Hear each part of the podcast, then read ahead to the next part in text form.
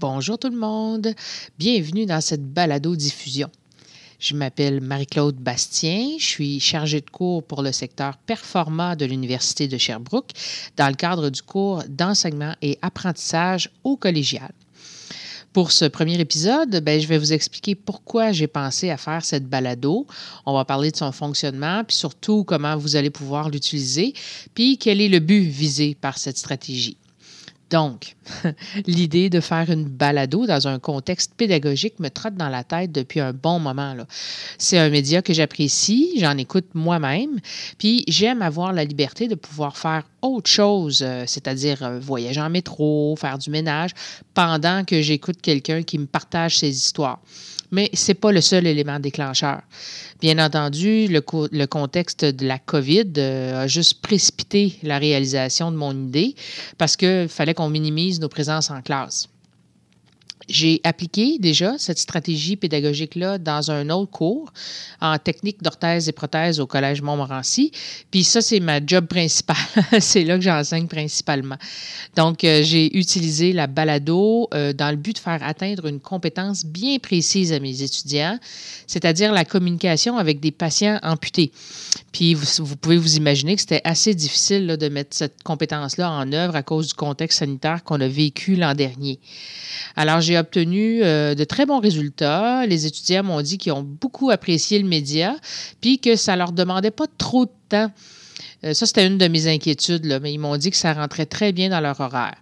Euh, la balado m'a aussi permis d'évaluer précisément l'atteinte de la compétence. J'ai été agréablement surpris, mais j'ai utilisé un bilan réflexif pour y arriver mes étudiants m'ont remis des bilans qui étaient euh, pertinents puis sincères aussi. C'était euh, assez frappant.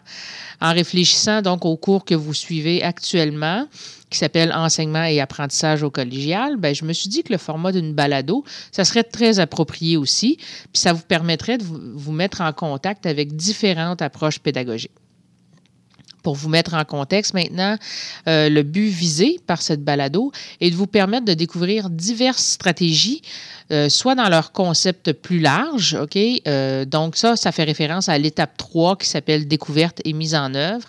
En plus de relier les notions vues en classe, de planifier une séquence d'enseignement et de les appliquer dans votre pratique. Ça, ça fait référence aussi à l'étape 3, découverte et mise en œuvre, et aussi à la rédaction dans l'étape 4 tout ça, tout ce que je vous dis là, c'est tout disponible dans le plan de cours. Vous allez euh, pouvoir aller y jeter un coup d'œil. Euh, ça va peut-être vous, euh, vous cadrer un peu plus.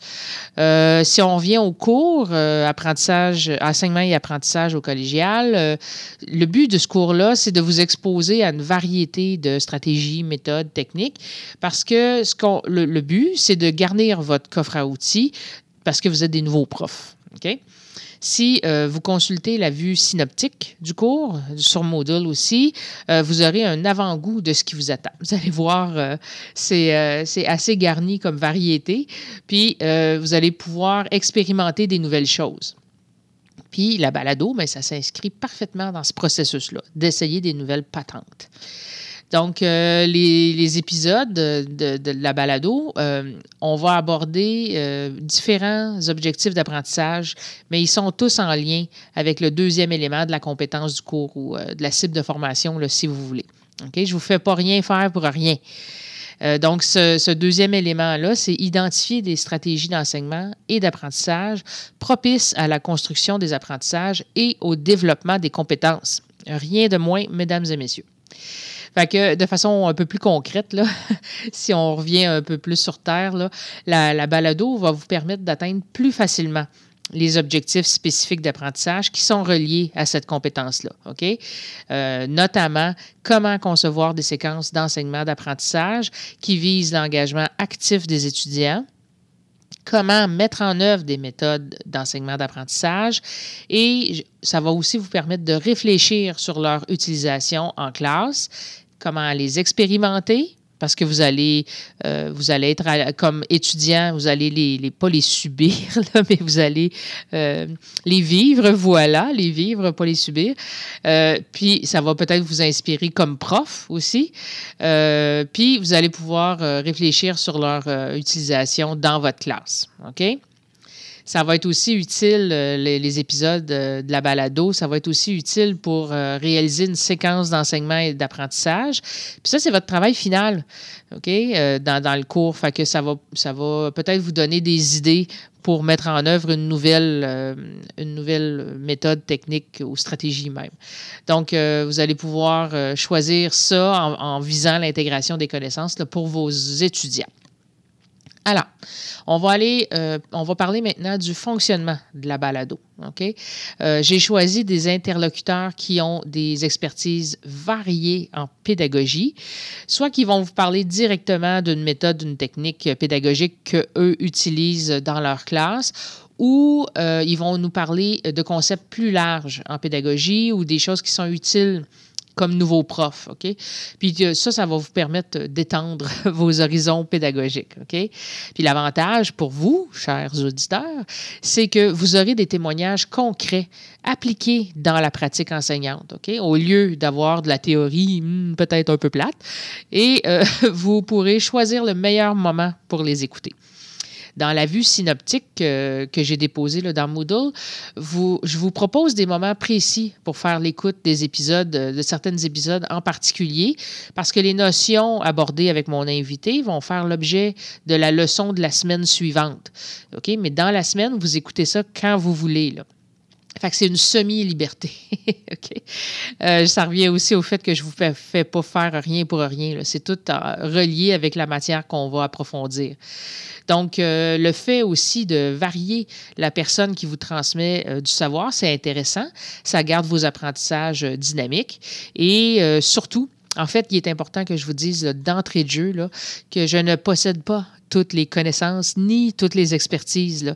Je vous déçois peut-être, là, mais j'aime autant être honnête. Donc, je mets à profit l'expertise d'une variété de ressources qui ont des compétences ou des expériences diversifiées. Plus, plus spécifiques que les miennes, puis ils sont toujours complémentaires aux objectifs du cours. Je ne vous fais pas faire rien pour rien. Donc, mon souhait avec cette balado, euh, c'est de vous donner le goût de sortir de votre zone de confort, puis de voir un peu derrière le rideau, d'avoir un aperçu de ce que ça veut dire être un enseignant curieux et engagé, et que ça peut prendre plusieurs formes. Il est certain que les concepts puis les trucs qui vous seront présentés euh, dans la balado s'appliqueront pas dans toutes les circonstances, OK? Puis, vous allez devoir les adapter à votre personnalité, à votre style pédagogique, puis à votre contexte d'enseignement aussi. Ça, c'est clair. Mais voyez ça plutôt comme une base, sais, comme un petit avant-goût, puis c'est une façon de garnir davantage votre coffre à outils. D'accord? Je viens de vous décrire ce que ça vous donne. Euh, maintenant, je vais vous expliquer ce que vous allez devoir faire. Et oui, la première chose à faire, c'est de télécharger l'application Anchor, A-N-C-H-O-R, sur votre téléphone, tablette ou sur votre ordi pour pouvoir écouter les épisodes. Ça, ça va se faire quand vous allez cliquer sur le lien dans Moodle, OK? Où je vous ai mis justement un lien qui vous mène vers la balado qui s'appelle Parlons pédagogie avec MC. Tu vois, ça rime, puis je m'en étais même pas rendu compte, là. Fait que c'est un bonus. Puis de là, une fois que l'application est téléchargée, vous allez pouvoir écouter euh, les épisodes à votre guise, euh, comme je vous disais, quand vous voulez, mais pas trop. Hein? Je vous recommande fortement de choisir les moments que je vous propose dans la vue synoptique afin d'être bien prête pour la leçon. Donc, Bien sûr, vous aurez à écouter tous les épisodes. Puis, je vous suggère de tenir un journal de bord OK, pour faire ressortir les éléments importants en lien avec l'atteinte de la compétence que j'ai mentionnée plus haut. Dans le cadre du TP3, donc votre travail final, vous aurez à produire un bilan réflexif où vous devrez exposer vos apprentissages, notamment ceux en lien avec l'écoute des épisodes de la balado le journal de bord n'est pas à remettre à la fin de la session. Inquiétez-vous pas. Euh, vous êtes des adultes, là, je me fie sur vous pour le faire.